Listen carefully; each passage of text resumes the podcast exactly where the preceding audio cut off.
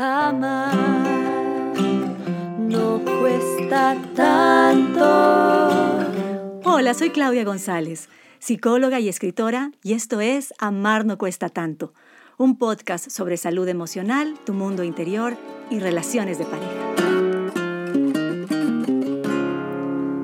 Hola amigo, amiga, oyente. Bienvenido al último episodio, último episodio de Amar no cuesta tanto. No puedo creer que llegamos al final de esta primera temporada y de todo corazón, gracias por escuchar, por compartir, por confiar en mí. No sabes la alegría que yo tengo cuando en la calle, en una cafetería, en alguna tienda entro y alguien se me acerca y me dice, estoy escuchando tu podcast. De verdad, me siento tan honrada de que me des tu tiempo y que algo de lo que comparto pues sea un aporte y te sirva positivamente. Como te conté en el anterior episodio, al inicio pues sí me costaba grabar este podcast. Ay, sentía que estaba pasando un examen, así como cuando era estudiante. Y me desafié a salir de mi zona de confort y a enfrentarme a mis propios miedos e inseguridades. Y ahora, después de 44 episodios, nada más y nada menos, te puedo decir que lo hice, que ya estoy del otro lado y me siento tan contenta. Me encanta este espacio. Y bueno, espero que esto te sirva tal vez como inspiración, porque recuerda que todo aquello que te asusta, pues si lo confrontas finalmente, lo puedes hacer, lo puedes lograr. Y te prometo que del otro lado, una vez que transitas y atraviesas ese miedo, pues te esperan grandes cosas. Alguien dice que justamente donde hay más miedo es donde está esperando el gran cambio o la gran ocasión que tu vida necesita. Bueno, ahora sí, el día de hoy voy a responder a tus preguntas, como siempre mi parte favorita, sobre el tema de la autoestima y del amor propio. Y así, en paréntesis, en secreto, solamente entre tú y yo, te voy a contar una cosita. Este tema del amor propio va a ser el tema de mi segundo libro que ya empecé a estructurar y a escribir. Así que quiero que estés al pendiente para que luego me puedas dar tus testimonios. Empezamos.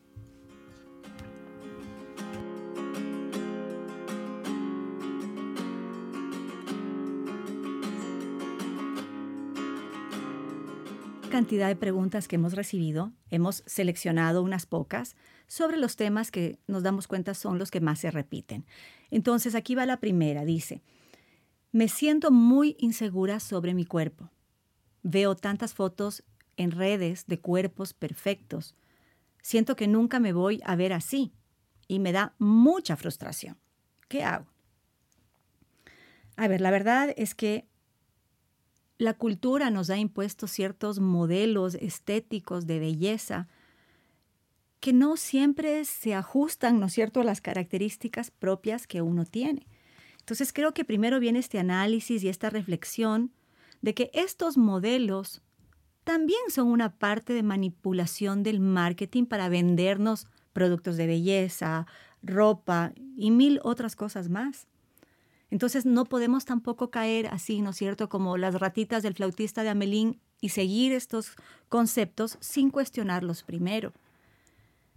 Y sin duda la aceptación de nuestro cuerpo no es comparándonos con estas eh, imágenes de perfección, el aprecio de nuestro cuerpo viene reconociendo que somos únicos, que no hay otra Claudia igual que yo, así como no hay otro u otra igual que tú. Necesitamos reconocer eso que nos hace originales y diferentes.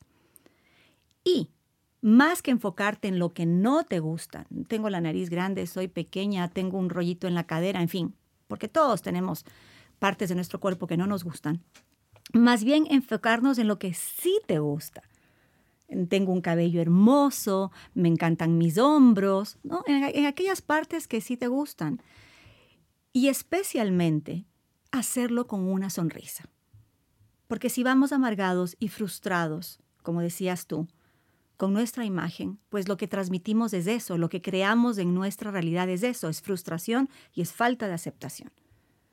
Si en cambio le sonreímos a los defectos y abrazamos así honestamente lo que sí nos gusta y nos sentimos orgullosos, nuestra actitud va a cambiar y esa actitud automáticamente va a generar una satisfacción interna, porque todo es cuestión de actitud. ¿Cuántas veces hay mujeres no tan atractivas, muy seguras de sí mismas con esta actitud eh, confiada, ¿no? que resultan tremendamente guapas, atractivas, y otros que en cambio pueden ser muy bellos o bellas y con la inseguridad y la timidez, pues no, no aprecian, ¿no es cierto?, esa belleza. Entonces, más que el cuerpo en sí, es tu actitud. Trabaja en eso.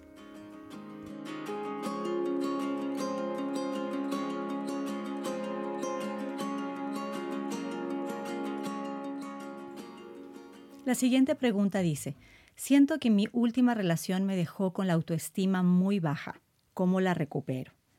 A ver, necesitamos recuperar primero nuestro poder personal. Entonces, no es que mi última relación me dejó con la autoestima baja, replanteemos.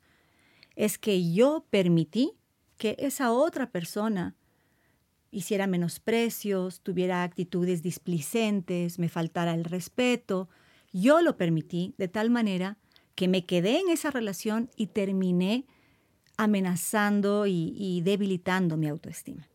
¿Por qué es importante esto? Porque necesitas recuperar tu poder personal para justamente volver a cambiar la estima y el aprecio que tienes hacia ti mismo. ¿Cómo se recupera esa autoestima? Siendo responsable primero, luego reconociéndote de forma integral con tus, virtudes y con tus defectos. Todo es parte de ti. Y tus partes más sensibles, más vulnerables, o las que no te gustan o las que rechazas, pues necesitan un esfuerzo mayor para aceptarlas, para abrazarlas, porque probablemente provienen de ciertas heridas donde tú necesitas tú misma darte consuelo, darte acompañamiento y darte aprecio. Luego reconoce que a lo largo de tu historia Has tenido grandes momentos de logro, todos los tenemos, de éxitos, un montón de situaciones en las cuales probablemente pensaste que no ibas a salir adelante y lo hiciste, ¿no? Recuerda todas esas situaciones donde tú tu historia personal indica que eres resiliente, que lo has podido superar y que además también puedes reconocer que hay otras cosas en las cuales eres buena o bueno, eres experto, eres hábil, ¿no? Y todo eso va construyendo eh, este aprecio. Y por otro lado, trabaja tus relaciones personales, porque en la medida en que te aceptas a ti mismo, también vas a aceptar a los demás. Y creo que ahí viene esta colaboración, este buen trato, esto de ser servicial, de hacer un favor. Eso también va cambiando el concepto que tienes de ti mismo, porque vas fortaleciendo, te vas sintiendo mejor contigo mismo como persona. Y esto es algo que voy a mencionar en el segundo libro para que lo puedas leer más a fondo.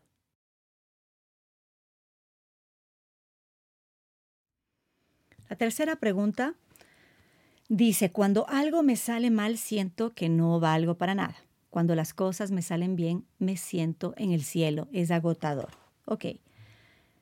Esto sucede porque estás basando tu valor personal en tus logros, en lo que consigues, en lo que haces. Y culturalmente nos han enseñado a hacer esa evaluación. Si eres exitoso, entonces eres valioso.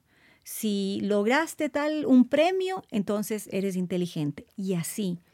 Cuando que en realidad necesitamos cuestionar estos esquemas aprendidos porque nuestro valor fundamental no viene de lo que conseguimos, de lo que logramos, de lo que hacemos, sino de lo que somos. Nuestro valor verdadero está en quién soy. Soy buena persona, soy amable, soy responsable, soy puntual. Entonces, creo que necesitas cambiar la perspectiva. No te midas ni te evalúes por los logros, y de hecho no te evalúes, sino más bien reconoce, acepta y aprecia lo que eres, y pregúntate, ¿qué soy? ¿Quién soy? Y aprende a valorar eso.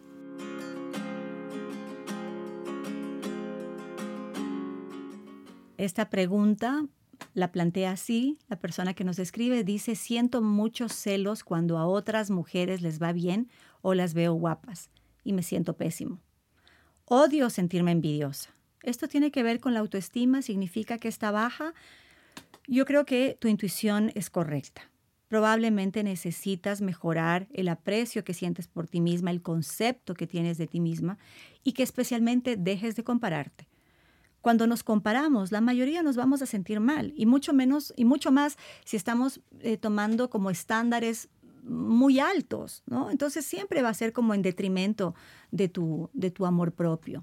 No te compares. Como decía hace un momento, eres única, ¿verdad? Y si sientes esa envidia, que además la estás reconociendo y creo que eso eh, muestra un montón de fortaleza interna y un montón de integridad y de nobleza, porque estás reconociendo. La envidia es una emoción bien fea y es incómoda, y tú estás teniendo esa nobleza de reconocer que hay estos sentimientos. Entonces lo puedes reconocer, decir, bueno, me siento envidiosa, pero transformarle, en lugar de que sea para menospreciarme o verme de forma peyorativa, que sea una motivación. Una motivación porque tal vez está indicando que hay cosas que tú necesitas cuidar, cambiar, poner más atención. Y la verdad es que el autocuidado es muy importante, cuidar de nuestro cuerpo, de nuestra salud, porque nuestro cuerpo lo más importante es que nos permite vivir en esta vida, nos permite estar vivos y estar saludables es la forma de disfrutar de las cosas que tenemos y que están en nuestro entorno. Entonces sí creo que es muy importante que revises que desde la gratitud de lo que sí hay, desde la gratitud de estar viva y al mismo tiempo las cosas que están faltando que las ves a través de la envidia, transfórmalas en una motivación. Tal vez tienes que cuidarte más, tal vez necesitas prepararte más, ¿no? Y hacer un mejor esfuerzo para que vayas construyendo tú misma tu mejor versión. Me he equivocado mucho en la vida y no me siento buena persona. ¿Cómo me veo de otra forma? Primera cosa, eres absolutamente noble y responsable por reconocer tu error, por darle la cara ¿no? a esas equivocaciones que tuviste. Y la verdad es que en la vida todos tenemos el derecho y la responsabilidad de equivocarnos. Si estamos vivos, es imposible que no cometamos errores. Y en ese sentido tenemos que ser más indulgentes y benevolentes con nosotros mismos. Entonces para ti primero va un ejercicio de perdón, ¿no? Puedes perdonarte a ti mismo, puedes escribirte una carta donde te estás perdonando y explicar por qué en determinadas circunstancias hiciste lo que hiciste. Sin duda pedir disculpas y perdón a quienes has lastimado, ¿no? Que puede ser una carta que a lo mejor no tienes que entregarla si la persona no está disponible, pero si son personas cercanas o que las puedes contactar, bien podrías darle la carta o acercarte y hablar y pedir perdón. No hay nada más sanador que eso. Y yo creo que a través de ese ejercicio de perdón vas a poder mirarte de otra manera. Y luego con eso dejar el pasado atrás, porque de alguna forma sigues anclado en los errores que cometiste en el pasado. Pídete perdón a ti, pide perdón a las personas que lastimaste si es que es el caso y de, aquí en adelante mira hacia el futuro con ojos mucho más benevolentes. Todos nos equivocamos, solo que todos también tenemos la oportunidad de reparar. Vamos llegando ya al final. Esta pregunta dice, tengo una hija de siete años. Me da mucho miedo que crezca y que su autoestima se vea afectada por todo lo que ve en las redes. Los tiempos son diferentes. Yo nunca me enfrenté a eso y no sé cómo lo voy, cómo la voy a poder apoyar o ayudar. Tengo muchas amigas que tienen problemas con sus hijas por este tema. Me muero de miedo. El tema de las redes en las nuevas generaciones es complicado y es complicado ¿por qué? Porque como leí hace, hace poco tiempo a, la doctora Marian Rojas Estapé, esta gran psiquiatra española, que tal vez la conoces, ella, eh, ella habla mucho de este impacto en, las redes, en los, de las redes, en los jóvenes, en las nuevas generaciones. Te recomiendo que veas sus videos o busques sus libros. Eh, porque realmente lo que ofrecen las redes es una satisfacción inmediata frente al aburrimiento, frente a la ansiedad, frente a la angustia. Miro este video, ¿no? Y ya, y me alegro. Y además, porque quienes producen estos likes, estas estructuras, esta forma de presentar la información, pues quieren que tú te hagas adicto, que estés ahí, que, que, que, que les sigas. Entonces yo creo que todo esto es importante. Primero, que tú te informes bien, que tengas la información correcta para que puedas guiar. Luego, en el caso de tu hija que es pequeña, definitivamente limitar el tiempo en el cual se pasa en la pantalla, hacerlo de forma guiada y que sean espacios lo más cortos posibles. Y luego, necesitas trabajar tu propia autoestima. Porque si tú tienes dudas, me invento, con, con tu peso, con tu imagen, con que tal vez estudiaste la universidad y nunca, nunca aplicaste y te sientes mal por eso, por no ser profesional, en fin. Y tú misma no te valoras y no te aprecias, ese modelo que le estás dando a tu hija es el más importante y más influyente de todos. Y otra cosa, el tema de, esta, de, las redes se da muchas veces de forma adictiva cuando no hay conexión dentro de la familia, ¿no?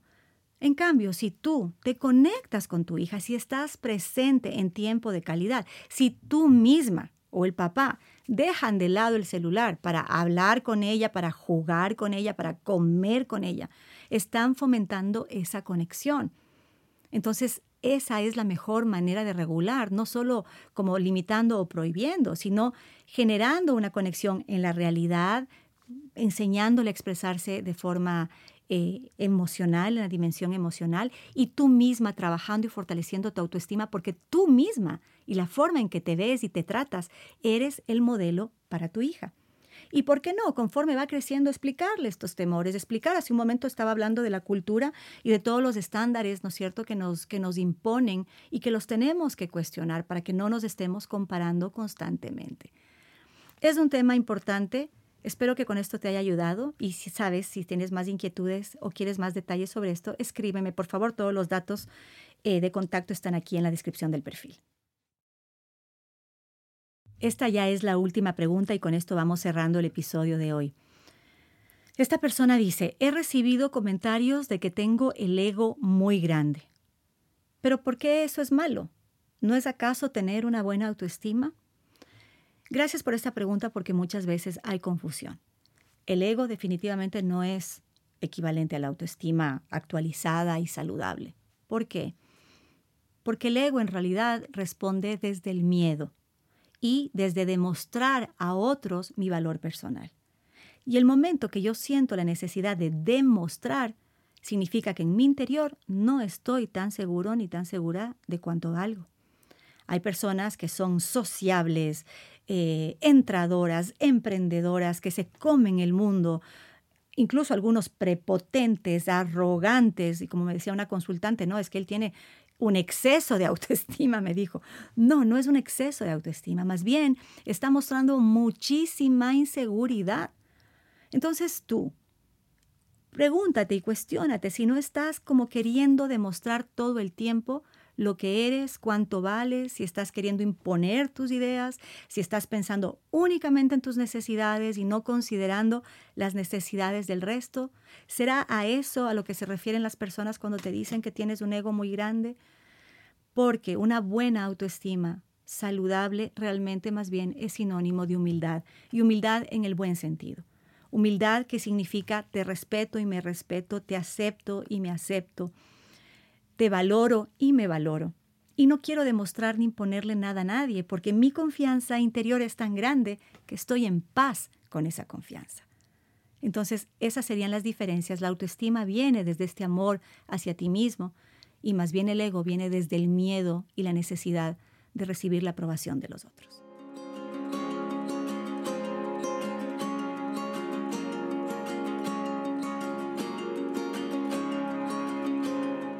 Y bueno, con esto terminamos y llegamos a nuestro último capítulo de este podcast de Amar no cuesta tanto. Siento muchas cosas. Ha sido un camino de aprendizaje no solo para ti, sino para mí también. Y ha sido un honor compartir este espacio contigo. Créeme que cada día en mi consulta y cada día que yo puedo hablar contigo y que tú me das la oportunidad, siento que aprendo tanto y siento que mi oficio y mi trabajo es realmente maravilloso por eso. Y ahora te estarás preguntando qué es lo que viene. Bueno, te confieso que yo tampoco lo tengo claro. Le he puesto tanto corazón a este proyecto de vida que ha sido el libro de Amar no cuesta tanto, por el cual también te he transmitido todo esto a través de estas conversaciones. Este libro es mi quinto hijo. De verdad que lo valoro y lo aprecio y lo honro porque lo he construido y lo he escrito no solo a través de mis propias experiencias, sino gracias a tu generosidad, a tus aportes y a los aportes que cada día me hacen mis consultantes. Cerrado este proyecto, Estoy empezando mi segundo libro sobre el amor propio y el poder personal que cada uno de nosotros tenemos. Tal vez algo de eso esté relacionado con la segunda temporada del, del podcast o también haga con algunos invitados especiales. Conozco a, tantas, a tantas personas tan, tan hermosas, tan, tan lindas, tan trascendentes en su vida que me encantaría que tú también te inspires y escuches a través de su ejemplo. En fin, veremos qué es lo que vamos construyendo. Y digo vamos, porque aunque tú no le veas, aquí sentada a mi lado está mi project manager, productora y todóloga, que es mi hija Paloma que me ha ayudado en todo este proceso, que además ayuda a grabar, a editar, a que tú tengas este contenido fácil, accesible para ti. Así que también es un gracias para ella porque nada de esto sería posible sin ella. Y además ella va a emprender un nuevo vuelo. Ahora me ha estado acompañando desde Quito y desde las próximas semanas me va a acompañar y seguir trabajando conmigo desde Nueva York. Se va a realizar su sueño a través de la escritura, del trabajo editorial. Eh, y eso para mí también es una satisfacción inmensa, porque vean, aquí todos estamos aprendiendo y todos tenemos nuestros propios sueños.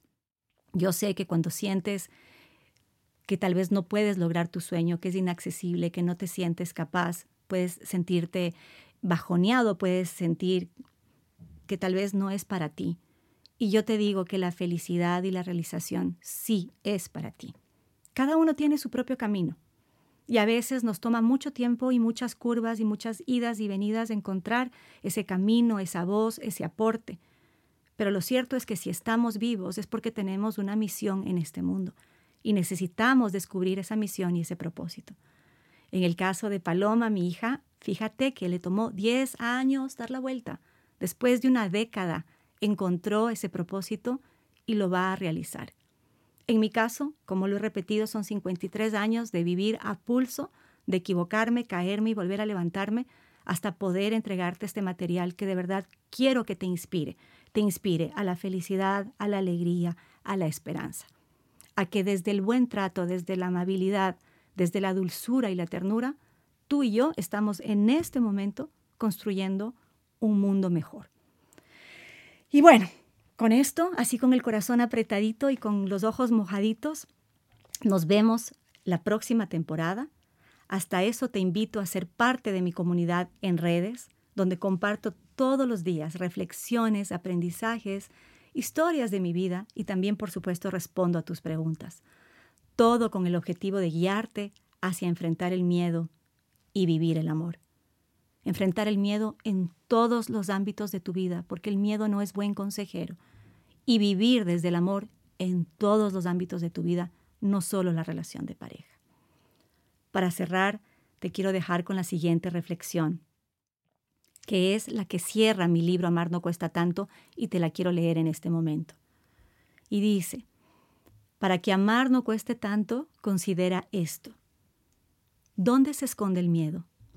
en el niño herido que está dentro de ti, en el que está a la defensiva cuando se comunica, en la víctima que no se hace cargo de su vida, en el que se aísla, se esconde y no se vincula, en el que no pone los límites necesarios. Si enfrentas el miedo, aparece el amor. A ti mismo como un individuo completo, al otro en la aceptación y el respeto de quién es, en la relación cuando decides dar y no solo recibir, en la intimidad, cuando te muestras tan vulnerable como para pertenecer y así trascender la soledad.